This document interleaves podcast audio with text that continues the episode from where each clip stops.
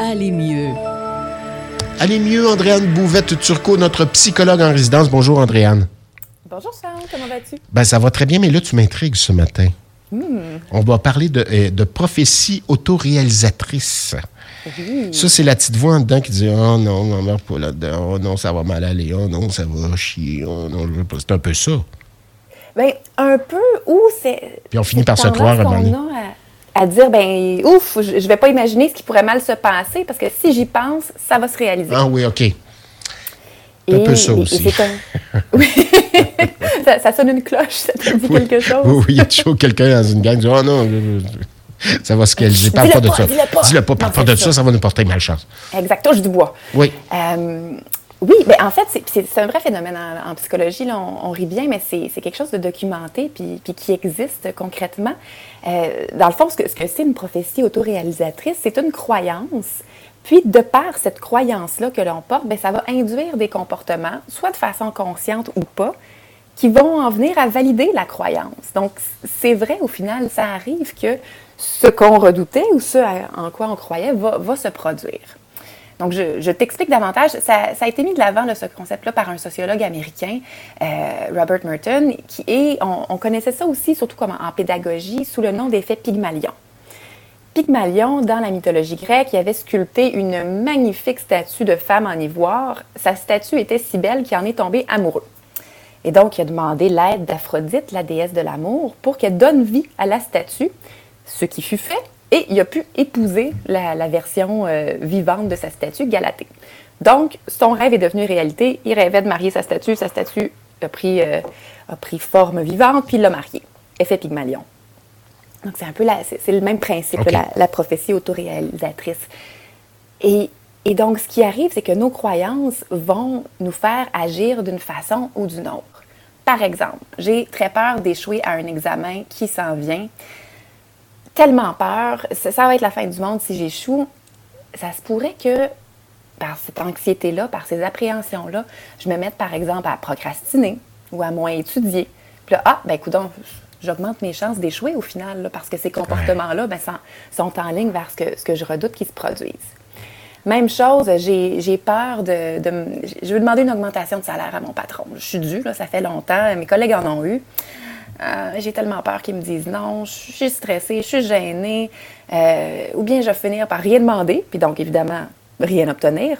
Ou bien peut-être que je vais lui demander, mais avec une posture tellement pas sûre de moi, puis en bafouillant, puis un, un discours pas clair, Ouais, que, ouais, qu'il ouais. ne comprendra rien, puis que j'aurai rien non plus. Histoire connue. Histoire connue, euh, souviens-toi, Charles, 2020, début de la pandémie, la fameuse pénurie de papier de toilette. Les gens se sont mis à craindre de manquer de papier de toilette, tant et si bien que tout le monde s'est rué pour acheter du papier de toilette et qu'on a eu une pénurie de papier de toilette parce que tout le monde s'est garoché pour en acheter. Euh, donc, on a cette crainte qui, à la base, n'était pas réelle. Il y avait assez de papier de toilette pour la population québécoise. Jusqu'à A la fin de nos jours, à tous et à toutes. Exactement. A fini par se réaliser qu'il y a eu une pénurie temporaire. Mais ça fonctionne aussi hein, de- de- du côté positif et constructif. Là, je parle de- d'exemples où euh, on, on se tire un peu dans le pied, où ça peut devenir plus compliqué, nos craintes se réalisent. Mais pensons, fan, euh, es-tu un fan de hockey? Oui. Bon, Canadien en série en 2014, là, je, vais, je vais sonner comme Pauloude, mais je sais pas si tu te rappelles, il affrontait les Bruins de Boston qui étaient premiers, qui avaient une immense saison. Oui. Le Canadien était rentré par la porte en arrière en série. Personne ne pensait qu'ils pouvaient les battre. Et eux, ils ont cru. Ils ont cru qu'ils pouvaient battre n'importe qui puis qu'il y avait une équipe assez solide pour le faire. Et ils ont joué comme une équipe en puissance. Puis ils ont fini par éliminer les Bruins de Boston. Et, donc ça aussi, quand on pense qu'on va perdre, on n'y croit pas, ça ne se passera pas, ben ça affecte notre intensité, ça affecte notre, dévouement, notre implication. Au contraire, si on y croit, qu'on se dit oui, oui, je, je suis capable, je vais le faire, ben nos comportements vont aussi être modifiés puis influencés en conséquence. Par contre, il faut faire attention parce que, donc, tu sais, la, la, la conclusion, si on veut, c'est que c'est important de rester positif, de rester optimiste, mais il ne faut pas non plus se fixer des objectifs euh, irréalistes ou des, rêves irréalistes. Moi, si, si je sais pas, moi, je dis, ah, je vais devenir euh, présidente des États-Unis avant la fin de mes jours, puis là, je, ben, j'y crois, ça va arriver. Ben non. Ça, ouais, t'es pas citoyenne américaine, par exemple. Tu peux pas. Ça, c'est ça, ça part mal. Ça part bien mal. Donc, il faut quand même rester, euh, rester optimiste, euh, rester réaliste, pardon, dans, dans, notre optimisme. Et prendre le temps, même chose, quand ces craintes-là nous habitent, ah non, mais euh, j'ai peur qu'il arrive tel, tel résultat, j'ai peur qu'il se passe telle chose.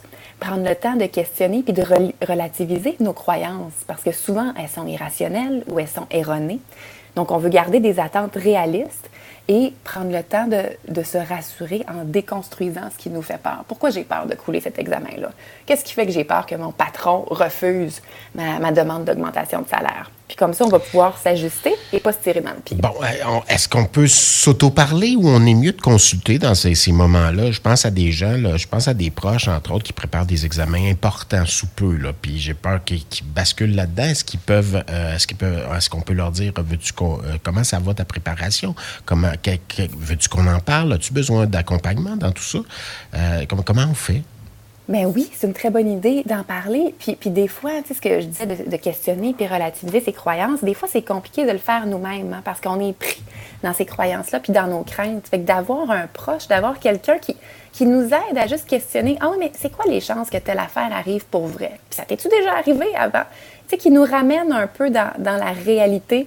Euh, avoir cette personne extérieure-là, c'est très efficace souvent. Donc, il ne faut pas avoir peur d'aller demander ce soutien-là ou de l'offrir, nous, en tant que proches ou même en tant que parents, quand on voit que nos enfants tombent un peu là-dedans. Là, ça, ça, peut être un bon, un bon travail d'équipe. Puis quand ça devient un pattern, une tendance, puis une façon de penser qui, euh, qui prend beaucoup de place, ben, on peut aller consulter un professionnel aussi. Qui va peut-être juste dénouer des petites affaires, puis peut-être juste une rencontre ou deux. Peut-être un petit peu plus, mais on n'est pas là pour euh, une couple d'années. Non, mais pour accompagner le, temps, le temps de dire, écoute, je, suis en train, je, suis conscient que je suis en train de me, programmer à ce que ça fonctionne pas, puis euh, je mets pas toute l'énergie que je voudrais, puis ça m'inquiète. Ben, des fois, juste d'en discuter une fois ou deux peut aider.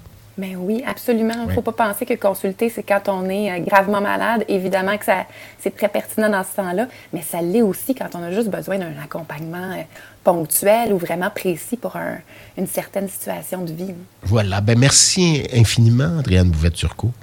Ça me fait grand plaisir. On se parle dans deux semaines, nous À dans deux semaines. Bye.